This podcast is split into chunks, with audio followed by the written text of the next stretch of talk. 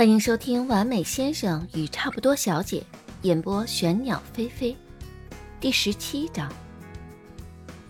看着云舒有些愣神儿，张思年修长的手指敲了敲桌面，开口解释道：“之前和你说过，麻烦你假结婚会给你一笔赔偿。你姐姐怕你拿到钱又乱投资，让我先培养你一些投资理财的意识。”当然。张思年没把话说全，并不单纯出于此。补偿的方式有很多，教导人算是个费心力又容易不讨好的事情。这正儿八经按做生意合作来计算成本和收益，其实划不太来。但他总觉得不管怎么补偿，假结婚云舒总是吃了亏，而且云舒一片真心对他爷爷奶奶。虽然小毛病不少，但他对于云舒的印象不算差。因此，云兰提起这件事情，他也愿意多教云舒一些，便顺水推舟答应下来。云舒低声愤愤道：“我哪有乱投资啊？”“好，好，那你之前投资的收益率有多少？”张思年似笑非笑问他。云舒瞬间没了声音，缩了缩脖子。李卫那边勉强算是补回了亏空。但后续节目的投资也大，李卫这边呢想掌握节目最大的自主权，在融资方面就要放弃一些，距离盈利还尚早，这样算起来收益率还是负数。看他神色，张思年内心了然，那就好好听课，别走神儿。要知道我以前替人做投资咨询，咨询费一小时一千八。张思年顿了顿，补充道：“而且还是三四年前的价格。”听到这个价格，云舒咽了口口水，正襟危坐。相比计量经济学，张思年的个人理财课简直难度不是一个层次，不是更难，而是真的太简单了，没有太多的专业理论和术语，深入浅出，像听故事似的。今天啊，讲外汇投资。从八十年代末日本的金融危机，日元不升反降，讲到英国脱欧，英镑贬值，一个一个案例叠加起来，生动有趣。云舒一反之前听得头晕脑胀，反倒是听得津津有味儿。听着听着，就好像渐渐明白了一些其中的门道。专注听进去了，就觉察不到时间流逝。今天就到这儿吧。张思年看了眼时间，说道：“嗯，就讲这些啊。”云舒本来做好硬着头皮再受一次折磨的打算，没想到听起来比预想的轻松得多。还有什么问题吗？张思年察觉到云舒的目光，问道。云舒挠挠头，说道：“我还以为你会给我讲炒股票、期货、小阴线、小阳线什么的。”或者是教我怎么算单利、复利、现值、终值，哎，没想到讲的还挺简单。他之前选过一门类似的课，听了两节，就是讲这些，实在是听不下去，在选课结束前就赶紧退了。本来还以为又要经历一次这些。张思年一边合上书页，一边说：“这本来就不像计量经济学，不想讲的太复杂。”更多的还是想培养你这方面的意识。真教你炒股票什么的，最终你理解不到位，半桶水晃荡；但真去操作，反倒害了你。单利、复利，你真要投资的话，也用不着自己去算。就你个人而言，将来找个理财顾问打理会比较合适。但就算委托他人，基本的理财意识还是要有。张思年结合云舒实际情况建议道。我知道了，谢谢您。云舒自然也听出来张思年是在为自己谋划，连忙感谢。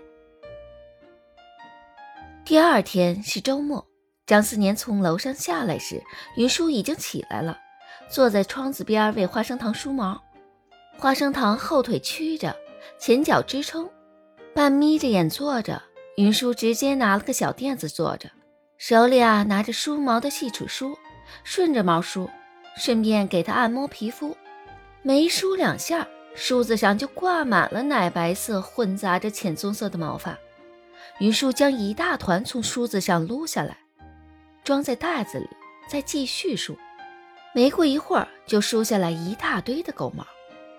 之前张思年就知道花生糖掉毛，这一次可见识到了，才知道掉得如此厉害，心里暗道：以后啊，每天要让扫地机器人多打扫一遍。当然，打扫前一定要先检查一遍有没有排泄物。最近花生糖很乖。再没有出现上次的意外事故，但上次满地狼藉给他留下的印象实在太深刻了。清晨的阳光并不炽烈，厨房里杂粮粥的香气飘散在空气里。花生糖半眯着眼，吐着舌头，坐在云舒脚边，时不时就着云舒梳毛的动作调整一下坐姿。云舒一边晒太阳一边梳毛，惬意的不行。云舒从头梳到尾，梳下了小半袋子的毛，将毛全部收到袋子里，才拍了拍花生糖，示意他可以离开了。花生糖最近越发不爱动了，连坐都不坐着，直接趴下，在窗边晒太阳。云舒像往常一样摸了摸他脖子上的软肉，逗逗他。花生糖蹭了蹭他的掌心，便继续趴着了。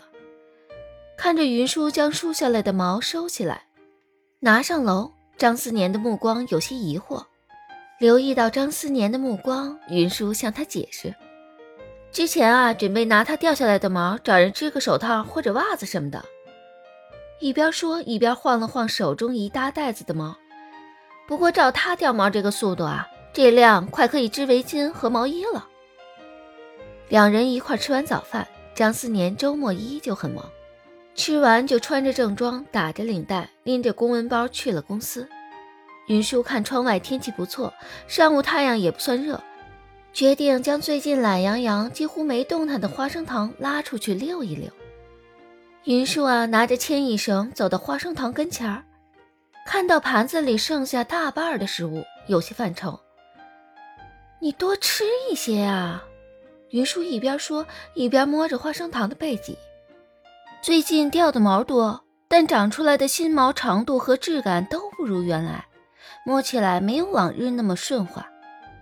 花生糖又低头吃了几口，还剩小半盘，不肯再吃。云舒叹口气，替他系上了牵引绳。唉，我们出去走一走吧，晒晒太阳。花生糖一向温顺，最近他精力不济，越来越喜欢趴着，一动不动。但云舒拉着他，给他系上牵引绳，他还是慢悠悠起身，跟着云舒出门。小区绿化很好，周末上午不少人带着宠物和小孩出来遛弯，路上还算热闹。其中有一只活泼热情的金毛，凑到花生糖跟前儿，摇头摆尾蹭来蹭去。花生糖却没有那么热情的反应，只是乖乖地坐在云舒脚边。他年纪大了，不爱动了。云舒向狗主人解释道：“唉，没事儿，多大了呀？他。”狗主人是个眉眼慈善的老爷爷，快十一岁了，陪着我一起长大的。哦，那是挺大的了。大型犬到这个年纪要多注意呀。是，目前还算好。之前检查心脏有些问题。两人啊，一边牵着狗，一边聊天。金毛依旧锲而不舍，试图引起花生糖的注意力，左蹭蹭，右蹭蹭，尾巴左摇右摆，欢快的不行。花生糖有些暗淡的眸子也闪过了一丝光芒，动作向着金毛那边迈了几步，追着小跑几步，步子又慢了下来。拿着金毛跑两步，又回到花生糖身边挨着走。云舒难得见他最近活泼一些。从兜里掏出了两个花生糖，平时吃的一些磨牙零食，喂给两条狗吃。您去哪里？我的狗和您的狗玩的挺开心的，不如今天就一起走吧。好啊，老人热情的很。我每次啊，就是绕着小区最中心这个花园遛狗。你带它出来的时候啊，往这边走，准能见到我。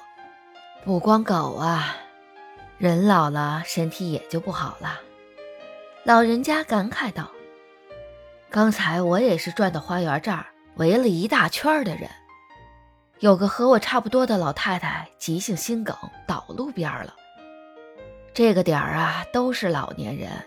还好刚有个开车的小伙子搭把手，叫了救护车，把人送医院去了。是啊，你也要多注意身体。不过我看您气色还很好，身体也一定不差。他一向懂得怎么哄老人家，没过一会儿就将老人家哄得乐呵呵的。一阵狗叫，云舒感觉到牵引绳一紧，旁边的草坪边缘种了几棵树，高高低低，错落有致。地被植物是红花醋浆草，培育过的，长得比路边野生的要高，叶片要大，开着粉紫色的小花，配合着山石，形成了一个很漂亮的小景观。哎，那草坪不能随便踩，你别把花给踩坏了。云舒拉了拉绳子，花生糖呜汪呜汪叫了好几声，坚持往花丛里走。云舒不忍心用力拉绳子，只好跟着他的脚步走。见花生糖跑到草丛里了，皱着眉，轻轻扯了扯绳子：“你快下来，那些花草别乱咬，知道吗？”花生糖的头在草丛里探来探去，然后站定，冲着云舒汪汪叫。云舒走到跟前，花生糖低着头钻到草里，从花草里舀起个东西，放到云舒脚边。云舒啊，定睛一看，黑色笔身沾着一些泥土，有点琥珀色的色泽。笔的尾端刻了两个花体字母 S Z。笔盖打开，金色的笔尖有漂亮的雕刻花纹，好像是张老师的笔啊。